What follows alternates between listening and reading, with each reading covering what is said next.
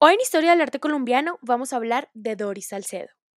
La artista nació en Bogotá en 1958. Para un poco de contexto, el año en que nace Doris empieza con un terremoto que sacude a Ecuador y Colombia. Además, en Colombia estaba empezando el Frente Nacional después de la dictadura de Rojas Pinilla, con la elección del presidente Lleras Camargo. Doris Salcedo nace en un momento en que el país ya se encontraba en una guerra y la violencia expande cada día. Hoy es egresada del programa de Bellas Artes de la Universidad Jorge Tadeo Lozano y de un MFA, Master in Fine Arts, en español, Maestría en Bellas Artes, de la Universidad de Nueva York, y cuenta con exposiciones alrededor del mundo. A lo largo de su carrera, también ha sido ganadora de premios como el Premio Orward en Estados Unidos en 2005, el Premio Velázquez de Artes en España en 2010 y el Premio de Arte Hiroshima en Japón en 2014. El diario El País se refirió a ella como la artista más influyente de América Latina y es la artista que se ha vuelto la bandera del conflicto armado colombiano. Su obra gira alrededor de la guerra colombiana, las víctimas e incluso sanar las heridas causadas por la guerra. Tres de sus obras más reconocidas en Colombia son Las sillas vacías del Palacio de Justicia, Sumando ausencias y fragmentos. La obra Las sillas vacías del Palacio de Justicia, como su nombre lo indica, es una obra en la cual el artista cubrió la fachada del Palacio de Justicia con sillas vacías, colgando estas desde el techo. Esto sucede el 6 de noviembre de 2002, en el 27 aniversario de la toma del Palacio de Justicia, tragedia la cual Doris presenció en 1985, mientras se encontraba a pocas cuadras en la biblioteca Luis Ángel Arango. Cada una de las sillas iba siendo descolgada a la hora aproximada en que, según las autopsias, murieron las víctimas.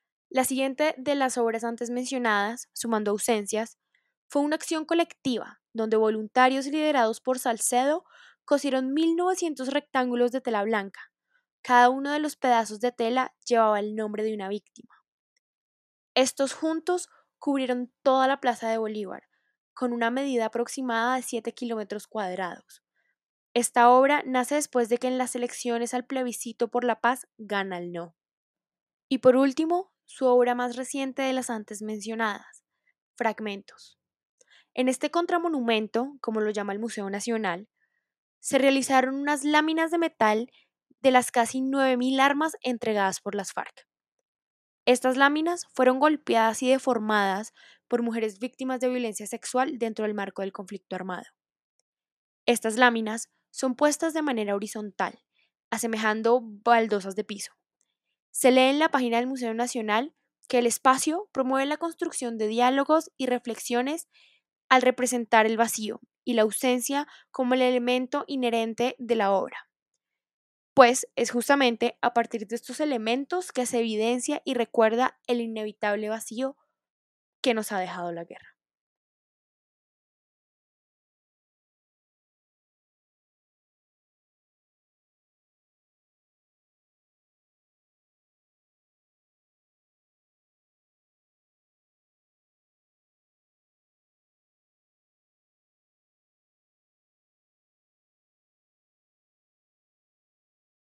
A fin de cuentas, Doris Salcedo es una artista que levanta muchas preguntas.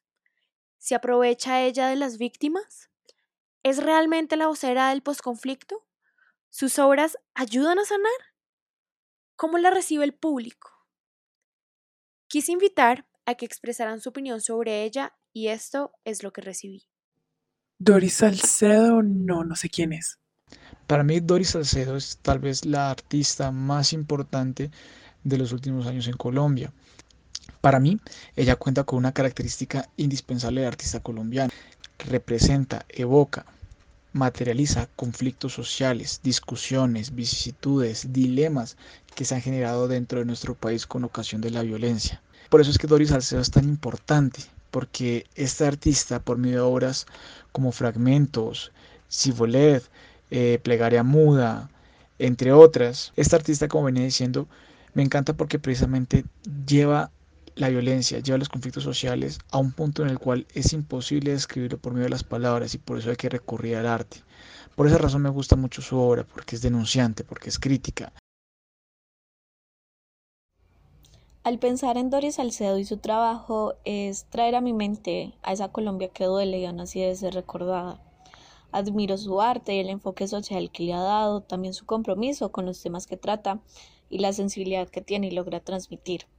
Además, es increíble ver cómo desde expresiones artísticas se puede contar gran parte de la historia que no es escuchada y suele ser esa versión que es silenciada junto con las víctimas.